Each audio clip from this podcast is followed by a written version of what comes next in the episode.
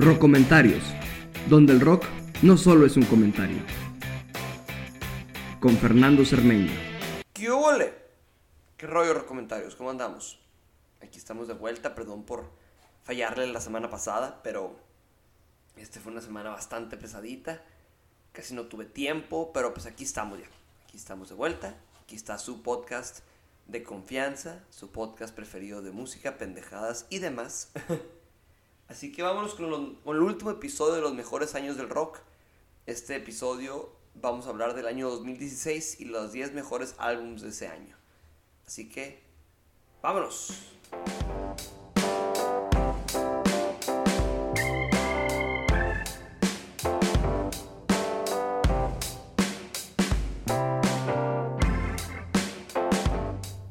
Antes de irnos con, con 100, así, con los mejores álbumes del 2016, vámonos con algunos datos importantes de ese año, como los Grammys de ese año. La grabación del año fue Uptown Funk de Mark Ronson con Bruno Mars. Álbum del año 1989 de Taylor Swift. Canción del año Thinking Out Loud de Ed Sheeran. Y mejor artista nuevo eh, fue Megan Trainor. Eso fue en los premios número 58, en los Grammys, premiando a lo mejor del 2015. Luego en el Salón de la Fama del Rock entraron Cheap Trick, Chicago, Deep Purple y NWA y Steve Miller, de, famoso por ser miembro del Steve Miller Band, líder del, del, Steve Miller Band. Vimos bandas que se reformaron como ABBA, At the Drive-In, Eric B. and Rakim, Jet, Misfits, Rainbow, The Righteous Brothers, Temple of the Dog y bandas también que se bueno, también la, la banda más famosa que sigue como en en un descanso, entre comillas, eh, One Direction. Bandas que se separaron, Third Eye Girl, que era la banda nueva de la banda nueva de Prince. Blood, Blood on the Dance Floor, Crosby, Stills and Nash, Dead or Alive. Los Eagles se separaron ese año, pero luego regresaron. Sharon Jones de The Dap Kings, también por, bueno, los Eagles y Sharon Jones de The Dap Kings se separan por la muerte de sus vocalistas, de Glenn Fry en The Eagles y Sharon Jones por los Dap Kings. Y también es The Stooges. The Stooges anuncia que se separan porque pues de todos los miembros originales nomás quedaban Iggy Pop y su guitarrista. Así que pues ya, dijeron, ¿sabes qué? Pues para qué, para qué seguir, para qué seguir como Iggy Pop en The Stooges si nomás va a ser Iggy Pop y un Stooge. Y ya, esas fueron las bandas. Y en muertes, fue un año pesado en, en muertes porque fueron algunas yéndonos en orden cronológico. David Bowie fallece el 10 de enero. Glenn Fry de los Eagles el 18 de enero, George Martin, productor y quinto Beatle, el famoso productor de los Beatles, eh, fallece el 8 de marzo. Keith Emerson de Emerson Lake and Palmer fallece el 10 de marzo. Five Dog, rapero, eh, líder de A Tribe Called Quest, fallece el 22 de marzo.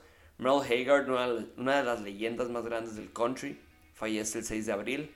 Prince, el, probablemente el mejor performer en vivo de la historia del rock, fallece el 21 de abril. Leonard Cohen, otro gran, gran poeta y compositor del rock, fallece el 7 de noviembre. Leon Russell, pianista y vocalista y compositor bastante infravalorado, conocido, era como músico de músicos, era, los músicos los miraban, unos grandes de, de, su momento, el 13 de noviembre fallece.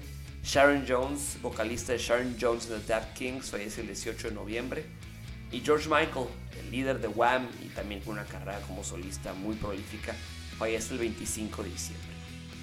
Y ya bueno, yéndonos con, con estos datos, vámonos ahora sí con los 10 mejores álbums del 2016. Yéndonos con el número 10, el álbum número 10 de los mejores álbumes del 2016, tenemos el Moon Shaped Pool de Radiohead. Un álbum que, bueno, regresa, después de 5 años de no lanzar nada, Radiohead regresa para hacer algo completamente fresco otra vez. Algo que es decir, es como una combinación entre la Amnesia y el Kid A. Como si Tom York hubiera estado secuestrado por aliens, creo que es la mejor forma de expresarlo. Como si Tom York hubiera estado secuestrado por aliens y de repente regresara después de haber escuchado toda su música y, y todo su estilo de, de lo que hacían los aliens. Combinando música orquestral con con, con, guitarras pesadas, con bajos, con... Y creo que algo bastante no reconocible para los mismos Radiohead. Es, es como si combinaras el Radiohead original de Kid A con el Led Zeppelin 3, creo yo que es la mejor manera. Es una banda de rock que roquea pesado, pero también sabe experimentar y también sabe qué hacer con sus diferentes talentos. Y bueno, creo que la canción más popular de ese álbum y la mejor canción de ese álbum es el True Love Waits. True Love Waits que por siempre había sido como una canción favorita entre fans de la banda. Que nomás se había tocado en vivo, siempre se tocaba en vivo, pero nunca habían tenido una grabación de estudio. Y ya con este disco por fin llegan con, con True Love Waits. Creo que también a Moonshape Tool es una crítica a lo que está pasando en el mundo, también a, lo que está pasando en, en, el cambio climático, en la sociedad. Creo que es, y es accidentalmente un soundtrack para la, la década de, de, Trump. Así que, bueno, la década, no la década de Trump, sino los, los años de la presidencia de Trump y que habla de cómo Hail to the Thief fue un ataque como al, a la época de Bush y Blair, Bush en Estados Unidos, Blair en, en Inglaterra. Aquí a Moonshape Pool es accidentalmente una, una, advertencia a lo que viene con la presidencia de Trump, un poquito por decirlo. Y en el número 9 tenemos el Blonde de Frank Ocean, que después de cuatro años de estar haciendo este álbum y 17 canciones, Blonde fue un, intento fuerte de Frank Ocean, fue un intento bastante pesado después de estar atrás escribiendo canciones para varios artistas.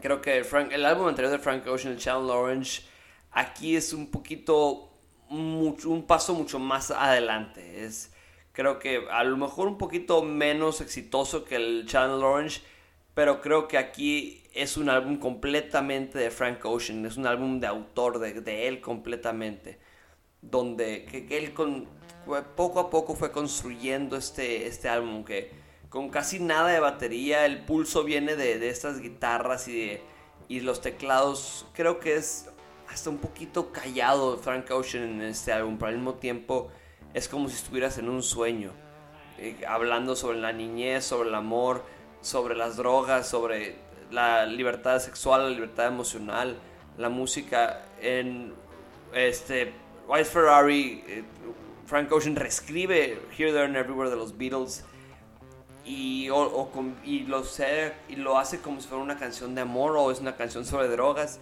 creo que eso es lo divertido de Frank Ocean, que es completamente es soul, es RB, pero también es space rock y es, es algo futurístico. Y para mí se a ser uno de los artistas más interesantes de, la década.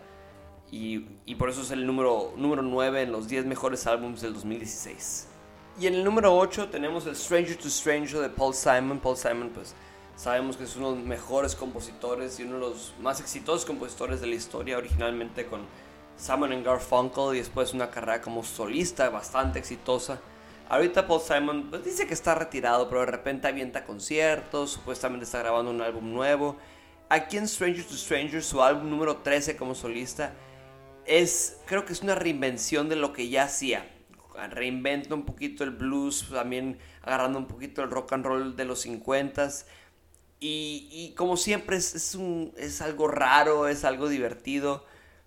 Y vemos como, como él mismo se divierte y es él, siendo ansioso y hablando sobre, sobre hombres lobos, pero también hablando como él va a tocar en un bar y no lo dejan entrar aunque su cara está en el póster.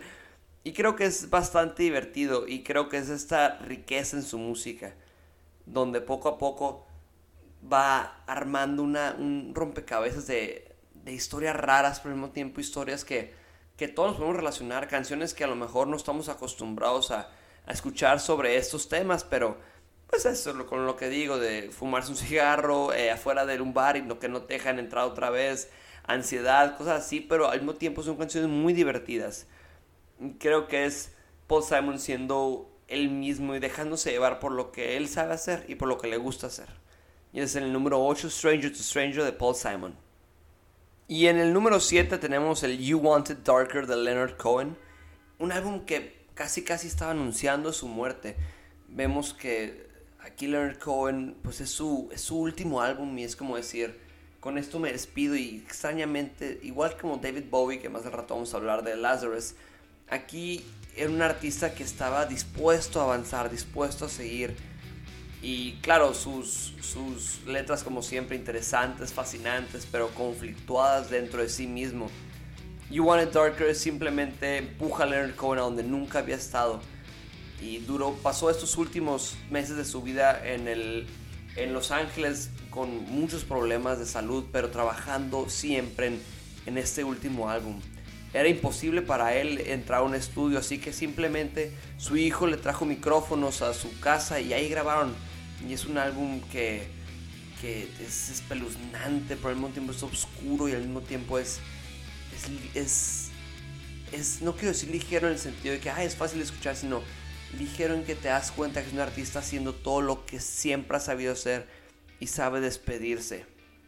Hay una, una letra que dice, un millón de velas quemándose por la ayuda que nunca vino. Lo quieres más oscuro, estoy listo, Señor. O sea, él estaba listo para, para despedirse y sorprendentemente tiene canciones hermosas, no nomás canciones tristes u obscuras de sobre la muerte, sino canciones preciosas sobre despedirse y estar listo para lo que sigue. Y ese es en el, el número 7, el You Want It Darker de Leonard Cohen. Y en el número 6 tenemos el Coloring Book de Chance the Rapper, que bueno, tiene contribuciones como artistas de Kanye West y Justin Bieber, hasta artistas como de culto, de, héroes del hip hop cult, de culto como Young Thug, Lil Yachty, J Electronica.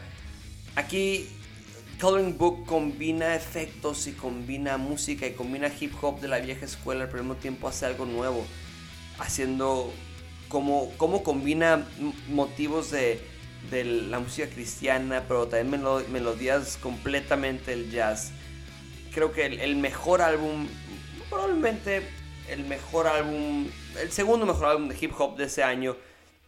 Aquí Chance the Rapper, yéndonos contra el, yo creo que el mejor álbum de hip hop de ese año que fue eh, Life of Pablo de Kanye West. Pero ahorita enfocándonos un poquito de Chance the Rapper, Chance the Rapper es algo completamente alegre. Y claro, combina política y ah, música cristiana y el gospel y la espiritualidad. Creo que aquí Chance the Rappers se divierte en estos temas oscuros y, y sabe hablar sobre, sobre las bendiciones que tiene la vida, pero también las, las, las canciones que te destruyen, y, pero también como la fe te reconstruye. Creo que es una ambigüedad y son dos lados de la moneda dentro del mismo Chance the Rapper y vemos la portada, es un cielo rosa y le está sonriendo enfrente y, y creo que es lo mismo de decir, está pasando todo esto, él está con una luz más oscura, pero el fondo es alegre, brilloso. Y es esta ambigüedad de decir, está gacho, pero podemos reconstruirlo todo. Y ese es el número 6, Coloring Book de Chance the Rapper. Y en el quinto lugar tenemos el álbum de Solange, A Seat at the Table. Solange, pues sí es conocida por ser hermana de Beyoncé pero creo que Solange en este álbum es, llega a ser mucho más política y tiene su propio nombre en la música. Aquí su primer álbum número uno en, en Estados Unidos. Creo que esta es esta idea de decir, el popular R&B no pueden tener un mensaje y vender al mismo tiempo. Aquí, claro, fue un gran éxito comercial, pero al mismo tiempo tuvo un mensaje pesado, que asegura, crudo, así de table se siente más como una meditación que una protesta. Una meditación a, a lo que a lo que estaba pasando en el mundo en ese momento combinando el R&B combinando con el soul y el rock independiente el indie rock es una carta de amor al, dolor insufrible que, es, que se siente en, en, ser una mujer negra en Estados Unidos en ese momento. Lo vemos arriba de, de, este, de la música soul, la batería y las guitarras y el synth este así como, como si todos estos instrumentos fueran creados en un sueño. Y vemos canciones como Don't Touch My Hair y con colaboraciones como Kelly Rowland, Q-Tip, Master P. Wayne. Y, todo esto es una protesta y es casi casi como el álbum What's Going On de Marvin Gaye, pero traído a este momento, a, a lo que se veía venir, a todo los, a, lo que vemos en el movimiento Black Lives Matter. Solange con A Seat at the Table da estos primeros inicios a la protesta negra, la nueva protesta negra que se está viviendo en Estados Unidos, sin dejar de ser música pop agradable que se escuche y que se disfrute. Aquí, aquí es decir, el pop y la protesta no pueden ir de la mano, claro que pueden ir de la mano, y Solange lo demuestra perfectamente. Aquí Solange con Seat at the Table como el quinto mejor álbum del año. Y el cuarto mejor álbum del 2016 con su primer álbum de estudio en un, en 10, en poquito más de 10 años, Rolling Stones regresan con Blue and Lonesome. En 51 años después de su cover de Little Red Rooster llegar al número uno en Inglaterra, aquí esta banda que evoluciona ha evolucionado al country, el blues, el stadium rock, aquí regresan a sus raíces y es un álbum de blues completamente crudo y combina Body Guy con la voz de Mick Jagger como si fuera Jimmy Reed con, con Muddy Waters, con Howling Wolf. Aquí los Rolling Stones son lo que tienen que ser, una banda de blues increíble y llenos de vida como siempre. Pareciera que no, ha no han pasado los años, tienen, son una banda de más de 50 años y aquí están grabando covers de blues y alguna que otra canción original como Blue and Lonesome, All of Your Love, eh, híjoles, Little Rain de Jimmy Reed, los Rolling Stones se escuchan frescos como siempre. De verdad creo que es de sus mejores álbumes en general, uno de sus fácil, uno de los 10 mejores álbumes de los Rolling Stones, porque aquí después de mucho tiempo de salir de gira y estar eh, pelearse entre ellos y, y no saber si sí quieren volver a grabar música nueva, deciden decir, ok, vamos a grabar un disco de covers de lo que hacíamos originalmente. Y vamos a sonar como lo hacíamos originalmente.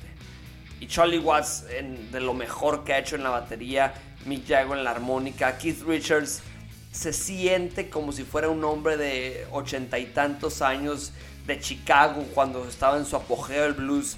Pareciera que él vivió esa época en la guitarra. Y Ronnie Wood trae esta energía y esta diversión a todo lo que hace y creo que por eso es el cuarto mejor álbum del año, Blue and Lonesome de los Rolling Stones. Y en el tercer lugar de los mejores álbumes del 2016, tenemos un álbum donde uno de los eh, mayores artistas del siglo XXI, los mejores artistas y más creativos, Kanye West aquí regresa a ser Kanye West. Aquí es donde es él completamente y es completamente inspirado en todo lo que ha vivido. The Life of Pablo es, a lo mejor no es el álbum más influyente de la carrera de Kanye West, ni su más coherente como en cuestión de contenido, ni el más innovativo, pero creo que aquí es donde combina todo lo que ha hecho en su carrera y lo hace como un, un trabajo colectivo, como si fuera una colección de canciones de toda su carrera, pero concentrado en un disco de canciones nuevas. Probablemente My Beautiful Dark Twisted Fantasy o 808 and Heartbreak o Yeezy son sus mejores álbumes pero aquí Kanye creo que se redescubre él mismo en todo lo que ha hecho y todo lo que ha hecho en su carrera. Y es como, es, es, sí, es un desmadre de disco, lo voy a confirmar, pero creo que aquí combina todo lo que ya ha hablado en su carrera, desde ser rapero hasta ser este, eh, lo que es la este, obsesión por la celebridad. Aquí es fragmentado un poquito en, dice, eh, tengo 38 años, pero tengo 8 años y creo que eso describe muy bien a Kanye West.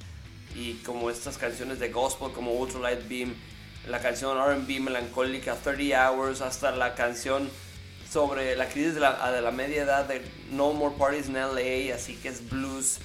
Creo que Kanye West se convierte en Kanye otra vez eh, con este disco. No sé si me voy a entender un poquito, pero creo que es donde se redescubre él mismo como artista y quiere volver a ser Kanye, pero otra vez se vuelve como a, a, a, partir de esa imagen de I miss the old Kanye, dicen de sus canciones, y, y se recrea y cambia y cambia, y que eso lo hace uno de los artistas más importantes y más creativos y más divertidos de, del siglo XXI. Y por eso es en el número 3 de los 10 mejores discos del 2016, The Life of Pablo de Kanye West. Y en el segundo lugar, otra de las artistas más importantes del siglo XXI. Y un álbum que pues yo creo que no, no se esperaba que viniera de, de Beyoncé. El número dos, el Lemonade de Beyoncé, que también es un, un proyecto audiovisual increíble. Que el tema central es la infidelidad y cómo eh, viviendo como celebridad se vive eso alrededor de, de, de, de todo, de todo este tema desde ser, desde igual como Solange, este sentimiento de todas estas generaciones de mujeres negras, lo que han sufrido hasta hoy, hasta que están como tomando el poder en sus propias riendas. Beyoncé otra vez sacó esta combinación de lo que puede ser un álbum pop RB que pensaríamos que, que es difícil para Beyoncé seguirse reinventando y sacar cosas interesantes. Pero con Lemonade creo que Beyoncé regresa a sus raíces, pero al mismo tiempo a alguien nuevo. Canciones como Daddy Lessons, que combina un poquito con el country, Don't Hurt Yourself, que es un poquito blues metal, eh, Hold Up, que es punk combinado con dancehall, Sorry, que es este himno feminista de hip hop hecho todo por Beyoncé. Que bueno, vemos las colaboraciones que también tiene este álbum Jack White, The Weeknd, James Blake, Kendrick Lamar. Es un álbum donde Beyoncé simplemente se suelta y es, ok, de, de las llamas a la ceniza y como el fénix regresa. Y creo que aquí es donde Beyoncé dice, esta soy yo como artista. Y sí, mi vida personal está puesta en todos lados porque soy una celebridad pero al mismo tiempo yo retomo el poder de lo que es mi vida. Y existe este pensamiento, esa canción es sobre Jay-Z, sobre qué es esta canción. No sabemos, pero innegablemente no podemos decir que este es el mejor álbum que ha sacado Beyoncé hasta ahora. Y en el segundo lugar de los mejores álbumes del 2016 está Lemonade de Beyoncé. Y para cerrar esta lista, el mejor álbum del 2016 y creo que nunca, nunca ha habido un álbum despedida como este de un artista que sabía que iba a morir. Casi, casi lo tenía cronometrado. O sea, David Bowie dijo, este es mi último álbum y estoy seguro, un álbum que, que de sorpresa se lanzó en su cumpleaños número 69. Black Star aquí es, su, es David Bowie en todo su máximo poder. Aquí vemos que a y a los días fallece David Bowie. Sigue siendo un álbum fresco, sigue siendo un álbum épico con producción por Tony Visconti Aquí vemos inspiraciones desde Kendrick Lamar hasta D'Angelo. Y al final cierra con I Can't Give Everything Away. Una canción que te conmueve completamente. Y es, esta, es, es David Bowie hecho David Bowie. es Lazarus. Es todas estas canciones de decir, me despido. Y con esto, esto es todo lo que voy a hacer. Y esto es todo lo que hice. Y por siempre voy a ser este artista. Y nunca va a haber otro otro álbum despedida como este. Black Star, a Pity She Was a Horror, Lazarus, Sewer in a Season of Crime, Girl Loves Me, Dollar Days, I Can't Give Everything Away. Son siete canciones nomás. Pero así se despide el, el camaleón más grande del rock, el actor más grande del rock. Cualquier otro artista hubiera intentado lanzar este álbum, no se puede porque simplemente es el sentimiento de un hombre que sabe que va a morir. Un hombre que sabe que está en sus últimos días y tiene que entregar todo por lo que ama hacer, contar historias y, escuchamos esta voz que, que, cuando escuchas el álbum inicialmente, yo escuché el álbum el día que salió en su cumpleaños y a los días fallece, a los tres días fallece. Y escuchas el álbum y es como, ah, cabrón, o sea, no, no es cualquier cosa este disco. Y a los días que fallece es como, ah, ya sabía, él ya sabía que era su último álbum y era su, su despedida y su, su gran final. Y por eso es el mejor álbum del 2016, Black Star de David Bowie. Y Lazarus es... Desde lo que dice y ni siquiera te das cuenta cuando lo escuchas inicialmente. Look at me, I'm in heaven. Y habla sobre todo esto de, del dolor. Y el cáncer no se sabía de su cáncer hasta el día que fallece. Y en ese álbum lo dice todo. Dice todo lo que está sufriendo. Dice todo por lo que está pasando. Y con eso se despide el gran actor de la música pop. Y eso fue todo por este episodio de Recomentarios. Gracias por seguir escuchando y compartiendo. Y a ver qué viene la semana que entra porque pues ya se acabó los mejores años del rock. Con esto cerramos esta, esta nueva, estos nuevos episodios de Recomentarios, esta nueva sección, como lo fue Los Rebeldes del Rock, Los Camaleones del Rock. Ahora cerramos con los mejores años del rock, con el 2016. Muchas gracias por seguir escuchando. Nos seguimos escuchando en los comentarios. Y ya saben, sigan usando su máscara. Vacúnense si pueden. Cuídense mucho. Les mando un abrazo. Peace and love everybody.